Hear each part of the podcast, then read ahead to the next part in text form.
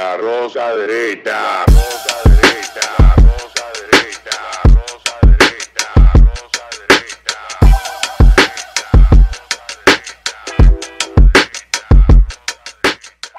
Este programa contiene tres personajes únicos y vulgares. Sus opiniones son totalmente individuales y ofensivas y debido a su contenido todos lo deben ver. Señores, bienvenidos a un capítulo muy especial de La Roca Derecha. Programa que empezó, miren, eh, así, que un invento, y miren ya lo posicionado que está, donde llega un lugar, y antes la gente de saludarme, lo que me dice, mira, dile a José Luis Mendoza, dile a Alberto Val, dile a fula-". Y hermano, pero salúdeme primero, porque dime. Eh, este, eh, eh, el loquito de la roca, hace- que me conocen ya, es a José Luis Mendoza. Pero hoy tenemos un programa muy especial, aparte de nuestro querido compañero, que Ey. ya está. está- ya, y- Es un año más, uno menos. ¿Cómo es la cosa? Que un año menos. Porque, ¿Un ah, año menos? Después de los 30, ya el, conte- el, el- el- el reloj se voltea. Ok, cuando uno es muchacho, lo celebra. Cuando es mediana edad, lo conmemora. Y cuando está pasada cierta edad, en vez de cumpleaños feliz, canta más cerca de ti, señor. Claro, porque. Oye, bueno, señores, miren, un tema muy eh, debatido que está dando ahora y que no es nuevo porque eh, los Estados Unidos vienen impulsando este tipo de agenda de hace mucho tiempo y lo hemos hablado de esta misma plataforma muchas veces. Pero cuando yo tuve que se traducen en políticas públicas donde se está sectorizando como un tipo de affirmative action, como un tipo de discriminación Sí, sí, sí. positiva, ya tú entiendes como que ven acá, espérate. Y, y- y hay que entender el concepto de discriminación positiva. Y qué bueno que estoy con José Luis, que es un. Es la idea de darle ventajas a una minoría. A una que a una minoría que en teoría, desventaja. habiendo sido menospreciada, habiendo sido vulnerada por mucho tiempo, se pretende que dándole esas ventajas que pueden ser en ayudas, en cuotas, en becas, en accesos a, a conocimiento, a, a- a asistencialismo del Estado, se supone que esto corregiría. niveles o equilibrio. Es una suposición un poco ingenua. en en algunos casos, sí, sí. Es un sentimiento de resarcir que ya ha llegado un punto donde en los Estados Unidos, en ciertos estados como en California, eh, aparte de eso, ya querían hacerlo también en Chicago. eh, eh, a personas de tez negra o, de etnia negra están exigiendo que se le paguen 5 millones de dólares simplemente por su color de piel, al entendido de que han sufrido una discriminación desde nacimiento y es una compensación. O sea, ya, ya, ya la vaina por ahí. Pero esto, ¿cómo nos afecta a nosotros? Bueno, la embajada de Estados Unidos acaba de publicar un comunicado donde establece que se le va a dar una priorización a los casos de visa de inmigrantes para la comunidad LGBT. Y, dice, ¿y qué carajo es eso? Bueno, para que usted entienda, y eso lo explica Isabel Loaiza, aún en ese artículo que yo hice, a partir de ahí hice otro artículo también, donde ella hablaba en el 2015, señores, 2015-2016, del efecto Trump. Y decía que imagínese que usted está en la fila para entrar a un club del cual usted es miembro, con cual usted paga una membresía mensual, igual que todos, y que en esa fila para entrar al club, el, supervisor venga y le ponga una mujer embarazada adelante, le ponga un latino adelante, le ponga un moreno adelante, y después le ponga un gay adelante. Y dice, pero van acá, y no van a hacer fila igual que yo. Pues pagamos lo mismo. No, no, ellos tienen que hacer, eh, ellos tienen que pasar primero. O sea, eso crea un efecto contrapositivo de que, pero ven acá, o sea, porque tiene que estar delante de mí. Y hay casos que se entienden. Pues, coño, una mujer embarazada, hermano, una fila un banco, está fuerte. Todo mundo tiene madre, tiene hermanas, tiene hijas, eh, tiene esposa, y tú quisieras hacer una atención especial. Un envejeciente que no tiene tiempo, quizás igual que uno, de, de- de sostener o durar más cosas, hay que darle prioridad. Pero, ¿en qué condición o cuál es la discapacidad étnica, fisiológica, emocional que tiene una persona de la comunidad LGBT, dígase gay, lesbiana, transexual, lo que sea, sobre otra persona. Porque, si mal no recuerdo, uno de las personas más letalmente preparadas en el mundo y fue el que cabezó el, el, el Naval Team 6 que asesinó a Osama Bin Laden, es transexual y hasta se operó.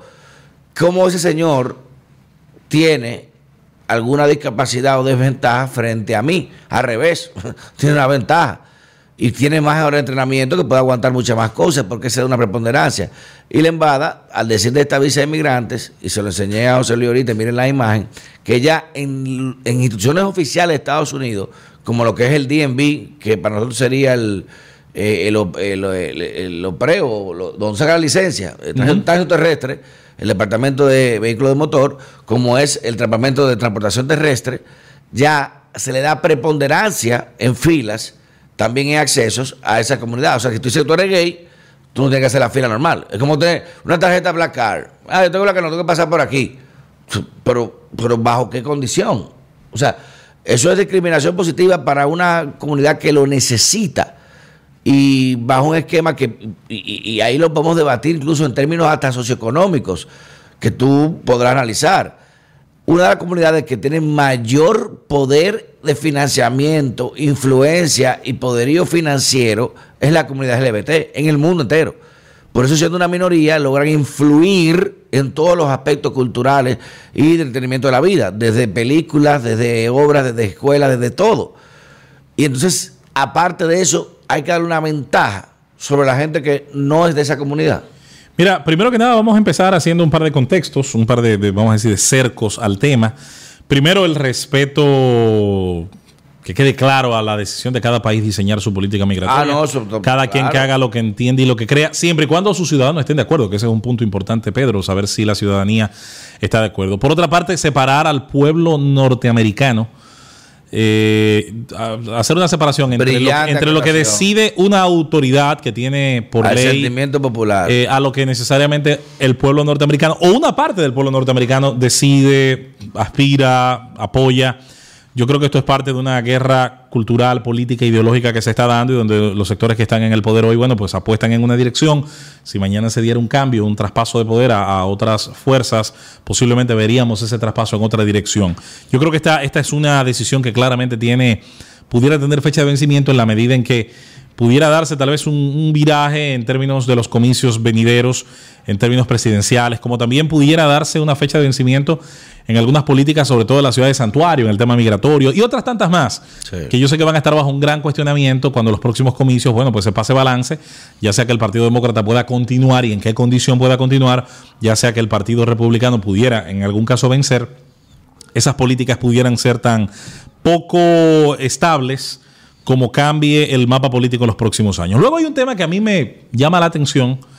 Eh, los países desarrollados hace mucho aprendieron a diseñar sus políticas migratorias sobre la base de sus intereses. Claro, como debe de ser. Siglo XIX, la gran apertura. La gran apertura a una migración que pobló los Estados Unidos de manera extensiva, que le permitió tener un crecimiento de- demográfico que no dependía solo de su tasa de natalidad, que le permitió ver a irlandeses, italianos, Sí, suecos, claro. noruegos, alemanes, irlandeses, ya repetí, eh, chinos, japoneses de muchas otras partes del mundo llegar. Cuando esa parte estuvo agotada, comenzó a partir del siglo XX temprano una serie de limitaciones. Comenzaron los cupos, los topes, las cuotas. La isla Ellis dejó de abrir sus brazos a todo el mundo y comenzó ya un contexto de diseño. Lo mismo hizo Australia. Australia comenzó a recibir a todo el mundo hasta que habiendo llegado a unos niveles de población, habiendo tenido ya un mercado que parecía toleraba lo que tenía, entonces comenzó un diseño. En el caso de Australia ese diseño eh, era muy criticado porque se hablaba de la Australia blanca. Se prefería claramente Howdy, partner.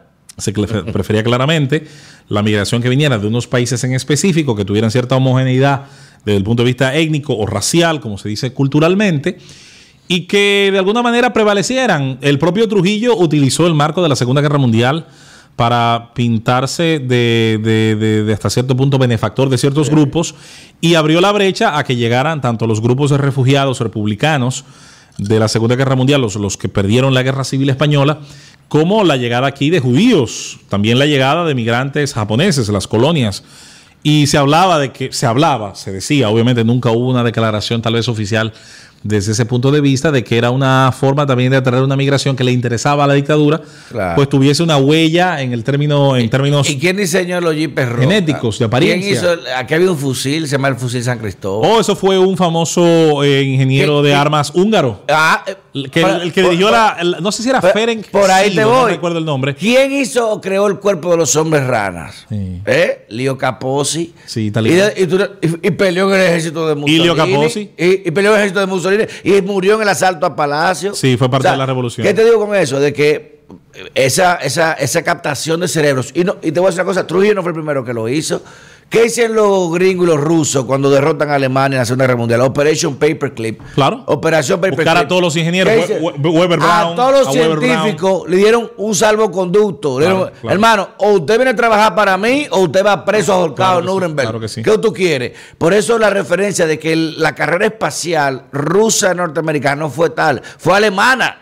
Fue alemana por los científicos alemanes, Sí. con los científicos alemanes de un lado y del otro. Aprovechó las bases de un lado y de otro, pero como tú dices, potenciada, Pero potenciada con, la- con los cerebros que habían diseñado la B1 y la B2, Bernard von Braun. que eran los primeros cohetes que salieron a la, Ben- a la Bernard atmósfera. von Braun eh, sale con foto con Hitler cuando sale el B1 y sale después en el lanzamiento del cohete de la NASA con Sí, Kennedy sí, en la misma foto. Mira, Pedro, para arriba. evidentemente hay una historia- Trujillo no fue el primero que lo hizo. Hay una historia de un diseño conveniente Conveniente. de migración. Ahora bien, ¿qué nos llama la atención de este tema que tú dices y que ha traído a la mesa? Mira, yo pudiera entender eh, como útil algún tipo de política así si fuera dirigida específicamente a países donde el día de hoy ser homosexual es un peligro para quienes tienen esa condición y han decidido eh, hacerla pública o habiéndola mantenido en privado, sospechas o el régimen de delación Eso lo van a hablar con gente que existe en países dictatoriales. Es decir, Eso si lo esto,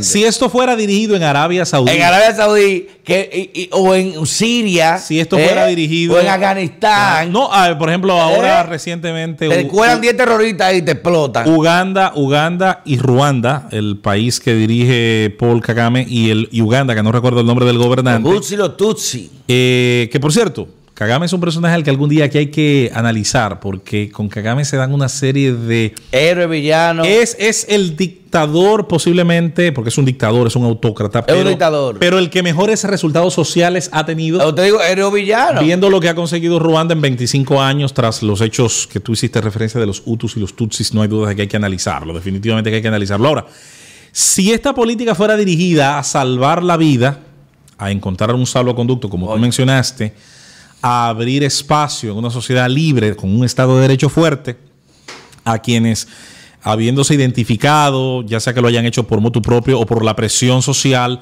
como miembros de la comunidad LGTBI, Ya podemos el programa ahí. ya. de esos países, yo, yo creo que sería algo que todo el mundo apoyaría, que pienso que no generaría ninguna suspicacia y que creo eh, sería justo con personas cuyo único pecado es habiendo tenido esa preferencia, a la cual tiene todo el Mándalo a derecho. Irán. Estaría exactamente. Hágalo en Irán. Tendrían, visa inmigrante para lo tendrían una situación. Tendrían, visa. tendrían una situación. Ahora, cabe preguntarse, y esto es algo que tienen que cuestionarlo los norteamericanos, los ciudadanos estadounidenses, cuál es el mensaje que se está enviando. Además de qué carga de trabajo tú estás poniendo sobre los cónsules, que son eh, importantísimos servidores públicos de la sociedad norteamericana, Son que ya tienen un trabajo, un trabajo muy difícil, porque el trabajo del cónsul, mucha gente no lo sabe, Pedro, pero es el que más se parece a un juez. Es un Son jueces. Y no, y no, y Son decisiones y soberanas. discrecional. Él no tiene nada que lo Sí, ate. son hermano. decisiones Juez, soberanas. jurado y fiscal. Son decisiones soberanas que se toman sobre la base de una interpretación de los de- del criterio de, de- de cuál es el migrante idóneo que mi país necesita, que su país necesita en este caso, y que pudiera poner sobre ellos una carga un poquito difícil, porque voy a poner el ejemplo más incómodo de todos. ¿Cuál es el elemento que comprueba la pertenencia a la comunidad LGTB? ¿Es la ropa? ¿Es el tinte del pelo? ¿Es una forma de hablar? ¿Es un manerismo? Yo le dije, es difícil probarlo. Yo lo Es- dije en un tuyo ayer. es ¿Y el cómo tú uso- lo vas a probar que tú eres gay? Es el uso de ciertas palabras, es la posibilidad de tener testigos que, Fotos o videos. testigos que puedan señalar que esta persona vive o convive de cierta manera. Es un, me imagino que es una carga del fardo de la prueba que va a dificultar un poquito el trabajo para los cónsules eh, del Estado Pero- norteamericano pero voy que hace ese trabajo. esos cónsules, y eh, no consta, reciben un- unos cursos protocolares cada vez que se hace una orden ejecutiva como esta. Y le enseñan, bueno, tú te das cuenta, el amarramiento si es fingido, si no, le enseñan temas de lenguaje no visual, verbal, eh, la- las redes sociales, tú ubicas, porque tú puedes decir que tú eres gay, pero tú no puedes salir en Instagram con dos mujeres, ¿eh? Fetando. Bueno, pero depende porque dentro de la comunidad LGTBI diversa hay, está el pansexual. El pansexual es lo que... Que le, come el- le gusta el pan. el pansexual es ni sobao ni de agua. ¡Ah! Lo que él se encuentra en la canasta, El pan de mantequilla. lo que él encuentra en la canasta, le gustaría. ¿Ah, sí? Claro, porque es Señores, este mundo, se- este mundo se ha ido a la deriva. Lo Lo que- lo- sexual. lo que te eh. quiero decir Lo es- que hay ahí yo lo cojo. Lo que te quiero decir es habría que establecer dentro de las muchas y múltiples categorías que se han creado con esto de las identidades, bueno, eh, ¿qué probabilidad habría de que una persona, pues legítimamente, perteneciendo a uno de estos grupos, pueda demostrarlo? Ese es un... co- que conste. Esto es una complicación que se le está buscando Se le- la autoridad Pero, pero, pero, norteamericana. espérate, te voy a dar un dato. que ellos le hagan frente. A mí eso Tú- no, no me quita el Tú sueño. acabas de decir algo, pero ¿qué dicen los chinos? Los- las, las universidades norteamericanas, principalmente las de Ivy League, dígase universidades de élite o de, o de, eh, Premier, eh, de primera categoría, empezaron un programa con el Departamento de Estado para captar cerebros. Y parte de ese programa establecía la captación especiales eh, de jóvenes de la LGBT, darle becas especiales. ¿Y sabes qué hicieron los chinos?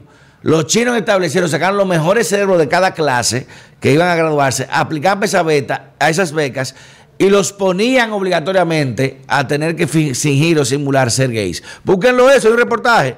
O sea, los chinos hicieron un programa donde agarraron muchachos. Sí, mira, para ser gay. Le enseñaron a ser gay, a ser amanerados a los muchachos, para aplicar para Bueno, becas. bueno. Y, y más, oye, más de casi 68 mil eh, ciudadanos chinos, eh, que, que quizás una beca de esa te cuesta 2 millones de dólares, 3 millones de dólares, fueron beneficiados El- con estos programas sin ser gay. Esa es la demostración de que se puede abusar. Se jodió el sistema. de que se puede abusar de un estereotipo, de que se puede abusar de una construcción social para pervertir lo que en principio pudiera ser positivo. Insisto, si fuera dirigido a los países que de verdad tendrían la De necesidad apoyo, 100%. de generar ese escape. Luego está el tema que entra dentro de la propia acción afirmativa o, di- o- o discriminación positiva que tú describiste muy bien más temprano.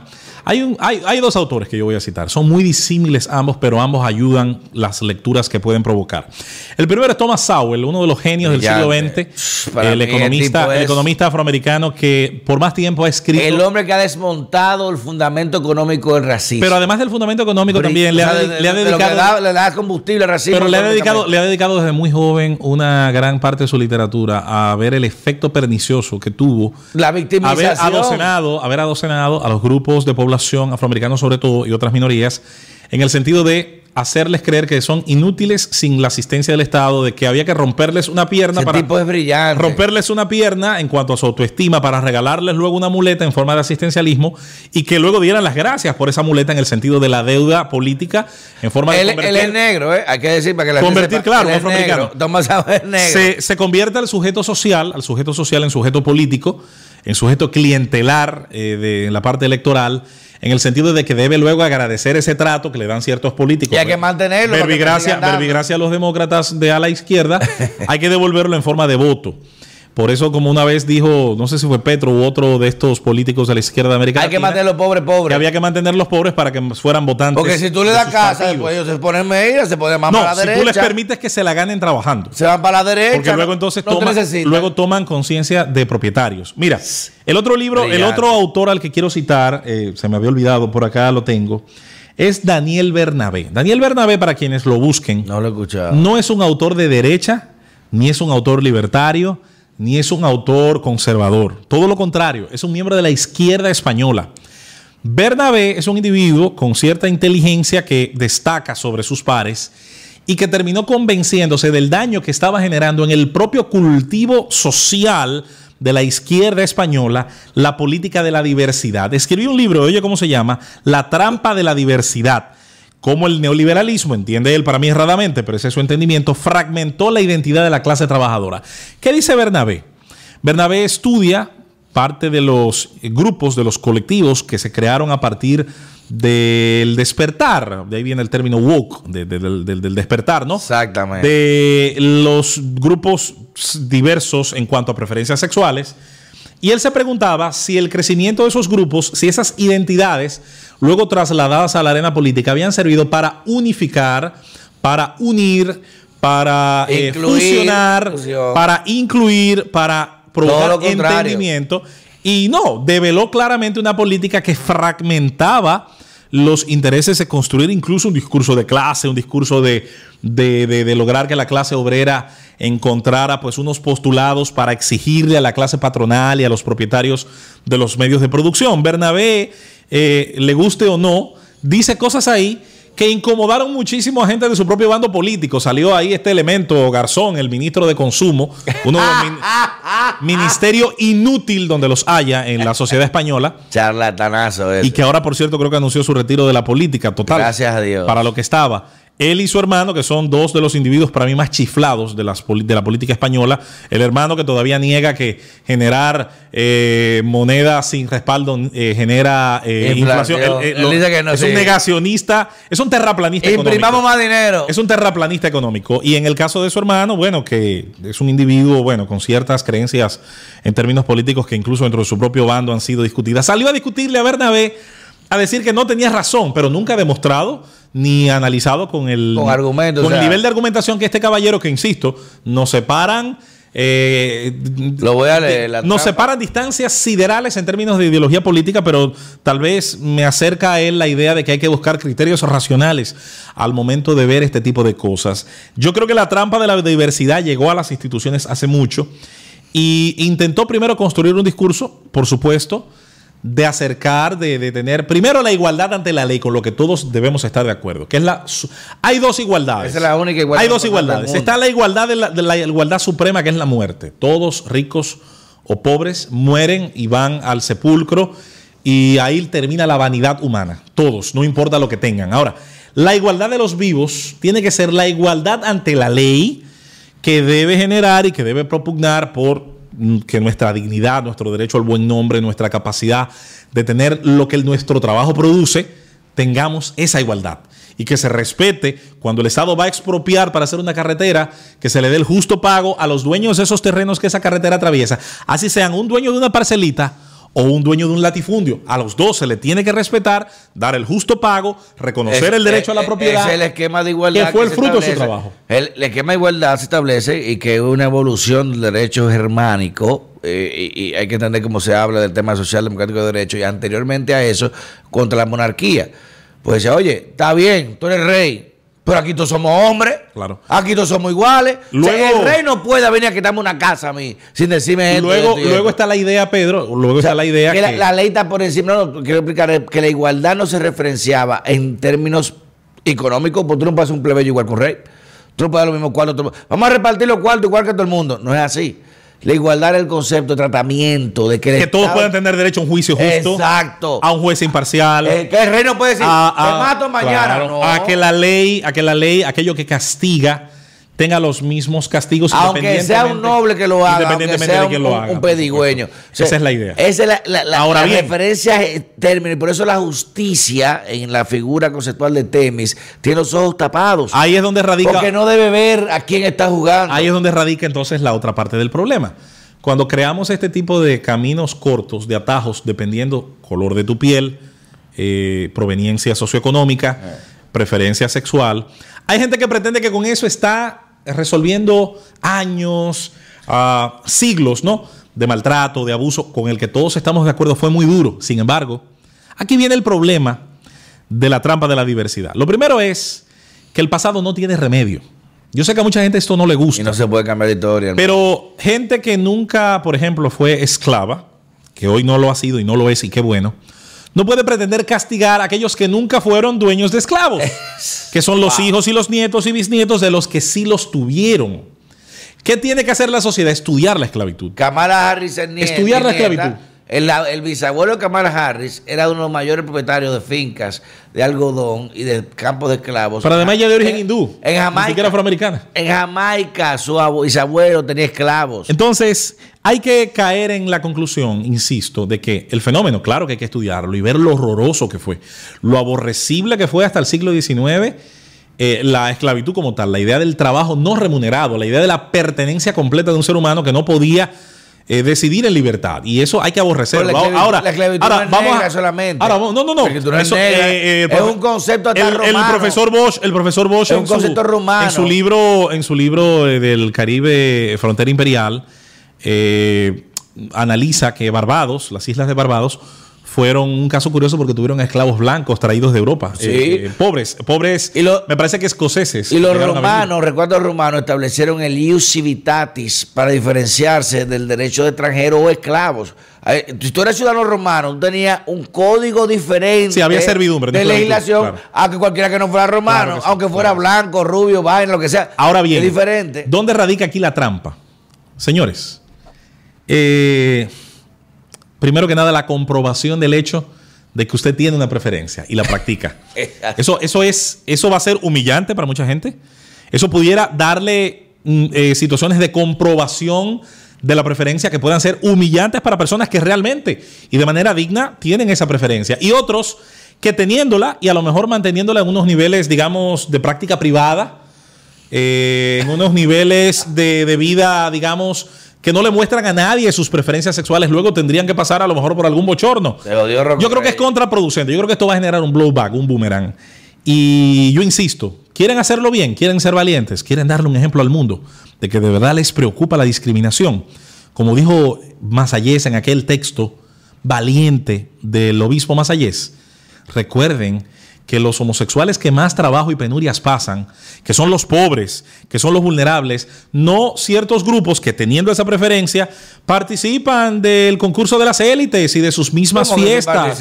y son los que le luego eh, participan dentro de cierto, eh, de cierto con, contubernio con esos grupos que tienen hasta, hay que decirlo, sus minorías de cámara. Ahora, Claro que sí. eh, vamos a Arabia Saudí, vamos al reino de, los, de la Vete- familia Al Saud, Irán. vamos al- a, a Irán, vamos a la República Islámica, vamos a los eh, países del norte de África que criminalizan y que tienen leyes durísimas contra la práctica de ciertas preferencias sexuales y vamos a otorgar esas visas allá, donde el Estado de Derecho no está sólido. Si fuera así, yo creo que todo el que se considera amante de las libertades en Occidente, no, importa que fuera conservador religioso, dijera, caramba, esa política va a ser útil y va a salvar, a salvar vidas. Mientras tanto, como no es mi país el que está, las, está otorgando, realmente no es nuestro problema.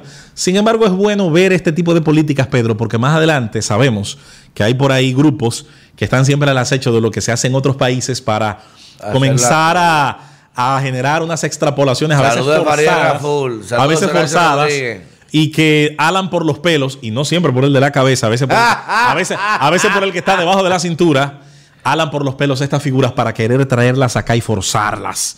Eh, vamos a ver qué pasa. Puede generarle, yo insisto, un efecto boomerang negativo. Y mientras tanto, a los que de verdad están en peligro, hay que ver si van a ser beneficiados de esas figuras. Ahí yo siempre digo algo para concluir. En la diplomacia, y le hace ese libro de Kissinger, de Diplomacy, brillante, un libro excepcional, nada es casual. Nada es casual. Por eso, como bien dice José Luis, tú no mandas un embajador gay a Irán con su esposo. Tú no mandas un embajador gay a Arabia Saudita. Mándaselo para que Mohamed Salman lo salude. Y le dé la carta que le Dos galletas, ¡pa! Coño, cállese de ahí. Mándalo a Corea del Norte. ¿Eh? Mándalo a Siria, un embajador gay. No lo mandan. ¿No verdad? Sin embargo, se manda un embajador a Haití de Estados Unidos, un embajador y aquí hay un encargado comercial. Nada en la diplomacia es casual. Y esta política, como bien refiere, ¿qué va a establecer? Si una persona quizás de Haití, ¿eh? quiere, que está aquí en el país, quiere acceder a un, a un- a un programa inmigrante primero, pueda tener esa prioridad. O de otro país, no importa. Pero nada es casual en diplomacia. Y ese esquema de manejar ciertas regulaciones para ciertos países, Habrá que ver. eh, eh, eh, hay un enfoque. Yo me quedo con la duda razonable, Pedro. Me quedo con la duda razonable. Y una duda. Y no quieran imitar esa maldita vaina una duda ahora. alimentada. ¿Cómo va a reaccionar una parte del pueblo norteamericano a esto? Y te recuerdo, y sé que lo hemos analizado otras veces, sobre todo para nuestros queridos seguidores de, de la rosca derecha. Una de las razones por las que en 2016 se dio un resultado electoral tan sorprendente para muchos, duro para otros, es porque hubo un grupo de la sociedad norteamericana, especialmente los blancos pobres, de, los, Sí. de los cordones de miseria, bueno. de los cordones de miseria, Trump, de, de los cordones ahí. de miseria de- de- del antiguo cinturón de acero, hoy cinturón de óxido, donde se dio la desindustrialización más Hermano, fuerte de, de los Estados lo- Unidos. Que la gente cree que Estados Unidos, Nueva York y Miami. Esos grupos, esos- Iowa, esos, blancos Idaho, que llaman white trash, Ohio, esos, Alabama. esos blancos que luego no, que luego, que luego no recibían, Pedro, ninguna ventaja de becas, que luego no recibían ninguna afirmación positiva, affirmative action, No, que luego no recibían ninguna discriminación positiva. ¿Qué, cupones para comer. ¿Qué dijeron ellos? Ah, pero la única defensa que yo tengo en mi voto, lo único que yo puedo hacer es elegir a quien me haya tomado en cuenta. Y guste o no, hubo un liderazgo que entendió Y representó ese que podía encontrar un vaso comunicante con esos grupos y logró una ganancia electoral. Y hay gente 94. todavía preguntándose por qué. Vamos a ver qué efecto genera, insisto, en términos electorales, políticos, qué efecto genera en términos también, insisto, de la carga que le va a poner a los empleados del Estado norteamericano, que son los cónsules con esto. Y ya veremos, ya veremos, Pedro, si este chiste de hacer de la política de identidad es una feria que se paga con el dinero del contribuyente, que otorga concesiones, facilidades y trampas en la igualdad de la ley y que, insisto, no va a ayudar a nadie donde ciertamente lo necesita. ¿Cómo termina esto? Bueno, cambio y fuera. Cambio y fuera.